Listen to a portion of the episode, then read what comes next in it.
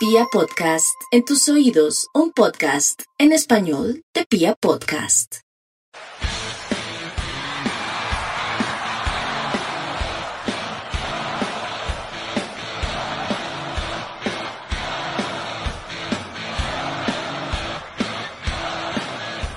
Hola, hola a toda la República Cardenal. Esto es Radio Tribuna Roja. Yo soy Diego González, más conocido como Piojo, y estoy reemplazando al señor Lancero, que se nos está botando de la moto en este programa. Señor Mufasa, buenas tardes, ¿cómo me le va, hermano? Yo no sé, ¿y qué excusa tendrá ese señor para llegar tarde? A veces llega tarde, a veces no viene. ¿Problemas con el alcohol? No, la verdad no sé, Mufasa, pues porque ese ya es un tipo pensionado, no tiene ningún problema económico, no está conectado en el trabajo. La verdad no sé en qué andará el señor Julio César Torres, pero pues bueno, una lástima. Eh, entonces me toca ahí hacer como las, las veces de conductor del programa, aunque no tenga ese talento, señor Mufasa, pero pues bueno, lo importante es estar ahí, no dejar morir el proyecto y estar brindando la información a toda la hinchada de Santa Fe. ¿Cómo me le va, señor Mufasa? Eh, cuénteme sus impresiones, hablemos un poco de lo que fue el partido en la ciudad de San Juan de Pasto. Unas impresiones rápidas y, avanzamos. ¿Cómo lo vio usted? Bueno, eh, ya iba a decir lancero de piojo.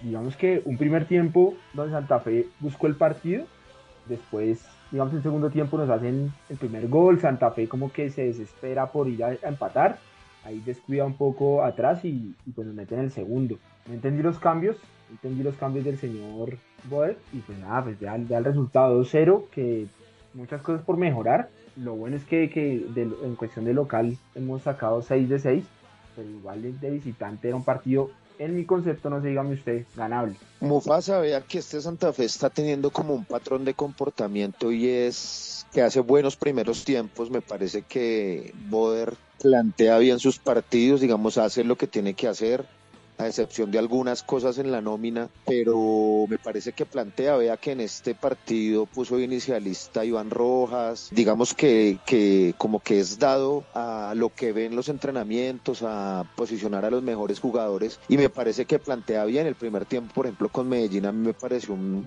un primer tiempo bastante aceptable, bueno digamos, el primer tiempo en Pasto no lo estábamos haciendo mal, pero el tema viene después cuando se hacen cambios, cuando intenta replantear algunas cosas que ve en el campo y creo que allí el hombre pierde los papeles y el equipo se resiente mucho, se queda no sé si físicamente, se equivoca en las variantes y el equipo recibe golpes y queda casi que para ponerlo en términos boxísticos contra las cuerdas, ¿no? El equipo no tuvo reacción, recibió el primer gol en una jugada desafortunada, no reacciona y pues le, le convierte en el segundo. Entonces yo la verdad veo que, que estamos teniendo un problema desde el banco técnico, obviamente sabiendo las limitaciones de la nómina, de la, de la conformación de la nómina, pues que eso ya es otra discusión. Y creo que se gestionan bien los primeros recursos, los primeros tiempos se plantea, pero después no se está teniendo una, una jerarquía de técnico de equipo grande como para leer lo que sucede y aprovechar los recursos. No, no sé,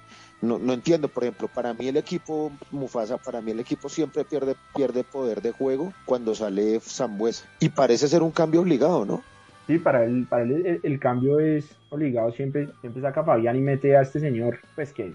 Y, Marrugo, pues que, mucho. no, Marrugo ya no tiene condición física para estar en, fútbol profesional, no lo sé. Aunque en Pasto, no sé, bueno, en la, en la rueda de prensa también preocupa como declara, ¿no? Habla de que, que, que, el equipo tuvo mayor volumen de juego con Marrugo en la cancha. Yo no vi eso, la, la sinceramente. No, y, ya se está victimizando y que tal, que el periodismo le está diciendo que tal cosa, pues que todo el mundo lo vio, o sea, hace los cambios y perdemos todo. O sea, la idea de juego que teníamos en un primer tiempo, que me suma lo que usted dice, un primer tiempo bien planteado, pero en el segundo tiempo descontrola, saca Iván Rojas, no sé por qué lo saca y demás.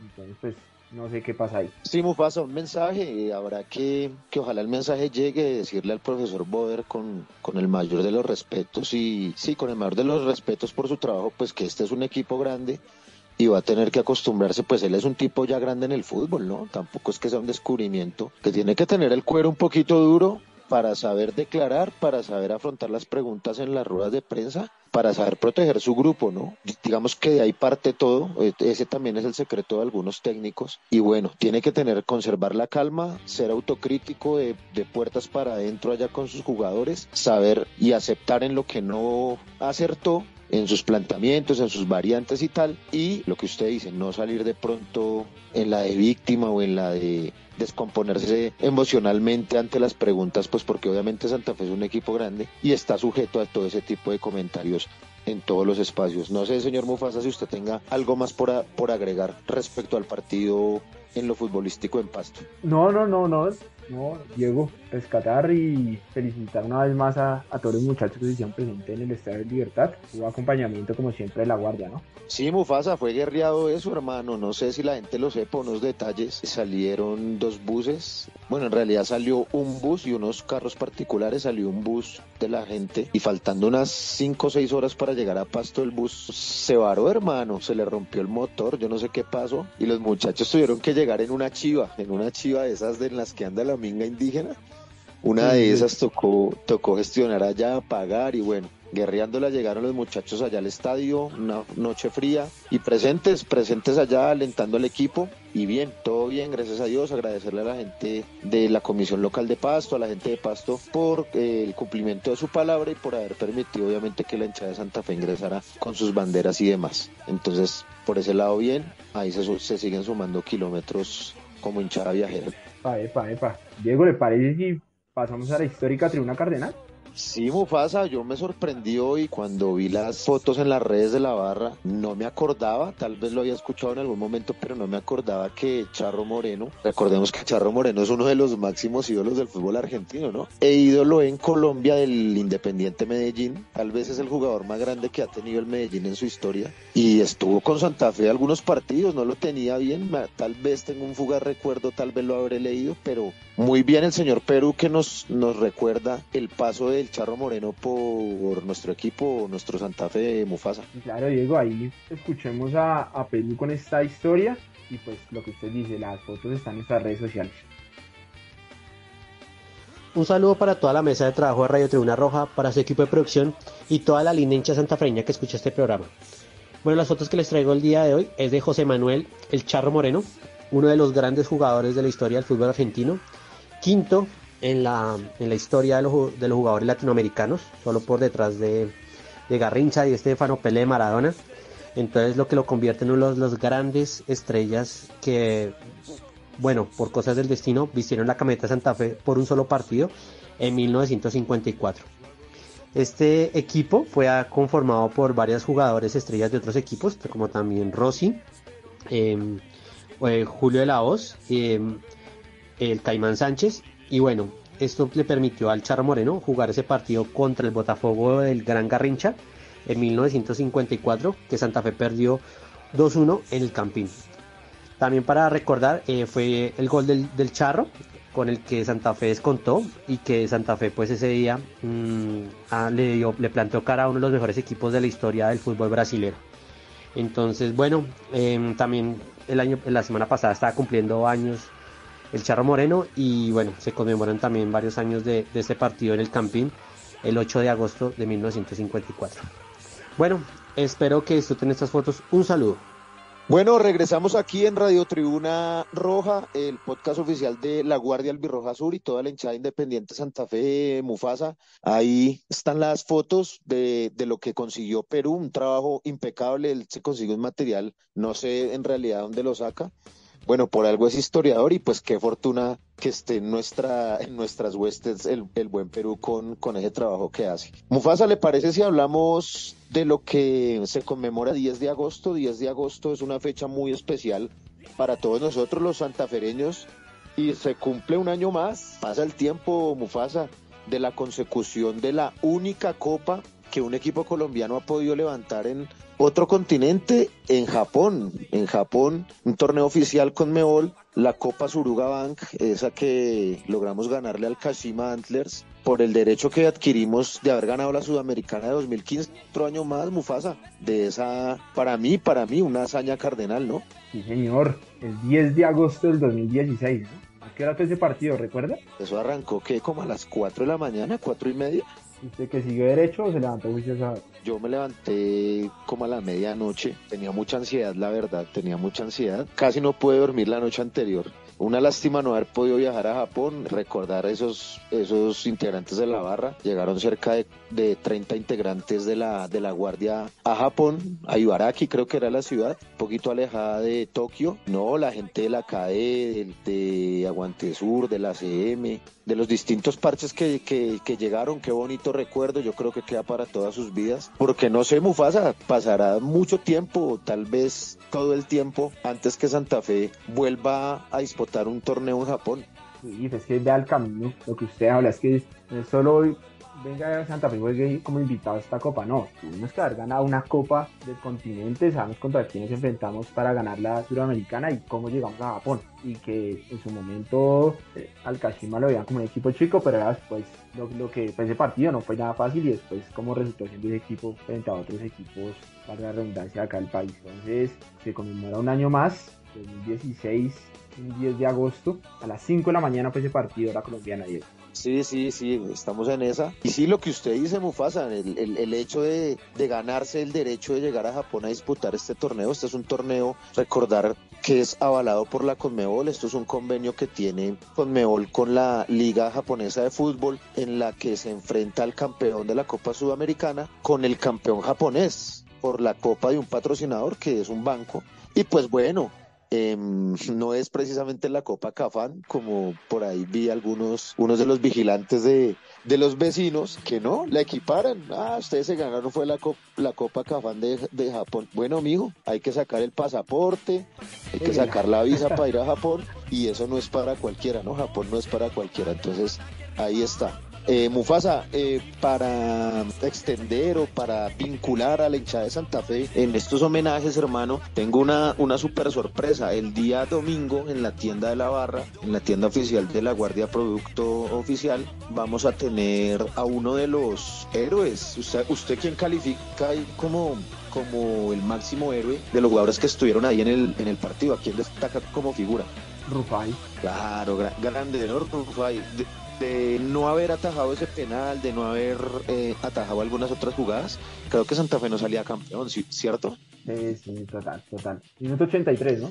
Bueno, Mufasa, pues el domingo tendremos a, al buen Rufai Zapata, a Robinson ah. Zapata, o, hoy entrenador de arqueros del equipo profesional. Estará el domingo en la tienda eh, entre las 2 y las 4 de la tarde firmando eh, autógrafos, firmando unas camisetas conmemorativas que pues la tienda de la Guardia sacó al mercado y se las pueden llevar autografiadas. De igual manera, en Mufasa, para que se agende hermano y, y, le comente a la gente de su parche, eh, tendremos la Copa Suruga, la que trajimos de Japón, hermano, de Japón a Chapinero, de Ibaraki a Chapinero, la vamos a tener allá eh, entre, la, en, entre las 2 y las 4 de la tarde con Rufai, pues para que vayan, compren su camiseta, se la lleven autografía y se la lleven de una vez eh, puesta con una foto con Rufai y con la copa. ¿Qué más, hermano? No, creo que es una linda forma de acercarse a la hinchada. Y además digo que me que la gente lleve su recuerdo. Eso le iba a decir, o sea, y tomarse la fotico, estar con el ídolo, con la,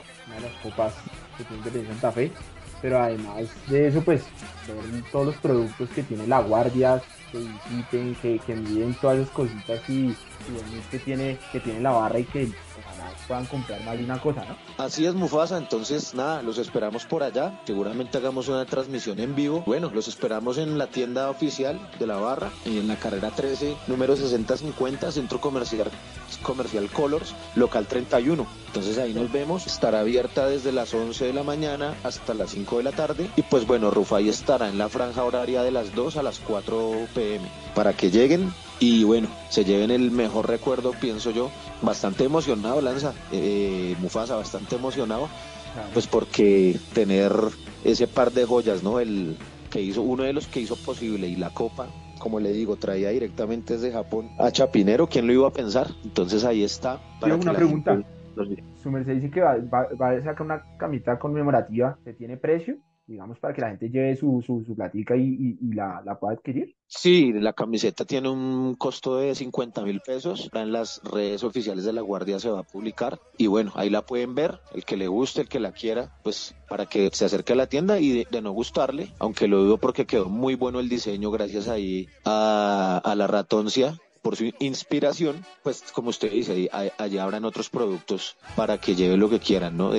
también hay que recordar que, en la tienda nosotros somos distribuidores de capa, también encontrarán la ropa capa, la ropa de producto oficial, la ropa de primer campeón, allí en, en la tienda La Barra. Pues Diego, creo que no es más, hay avisos parroquiales o algo que, que comentarle a la hinchada, Sí, Mufasas, eh, eh, de Santa Marta llegan noticias eh, para esas personas que están interesadas o que estábamos interesadas en viajar a la Bahía. Ese partido primero pues no está confirmado que se juegue en Santa Marta.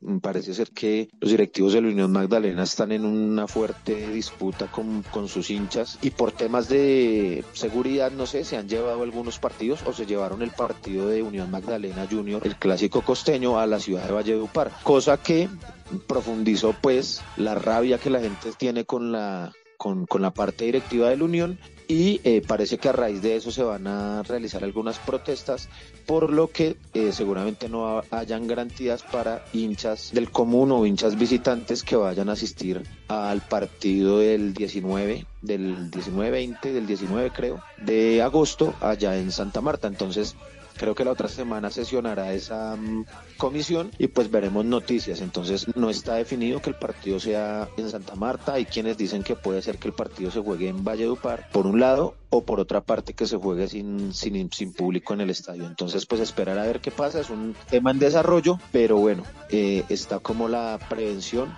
pues porque sabemos que no es sencillo comprar tiquetes de un día para otro o, sacar la excursión, pues que es una excursión larga, entonces pues se deja como esa alerta ahí, ¿no? Diego, entendido. Entonces, por el momento no, ya definitivo no hay viaje a la ciudad de Santa Marta.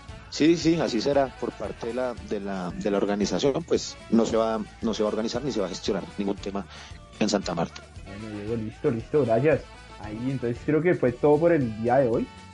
Galanza no llegó, ¿no? No, el señor nunca apareció. Quién sabe en qué andará. Sin embargo, eh, bueno, hay que darle espacio. Y no, gracias a Camilo Perdomo por colaborarnos con el manejo de nuestras redes, a la gente del equipo de comunicaciones de la por todo el trabajo que le meten, a Camilo Rojas, a Ville, eh, los, los verdaderos magos de este espacio. Y pues nada, Mufasa, a usted por el tiempo, a todas las los santafereños, un abrazo de, León y nada, nos vemos en el próximo, nos oímos en el próximo Radio Tribuna Roja. Gracias. Listo, gracias a usted. Un abrazo a todos.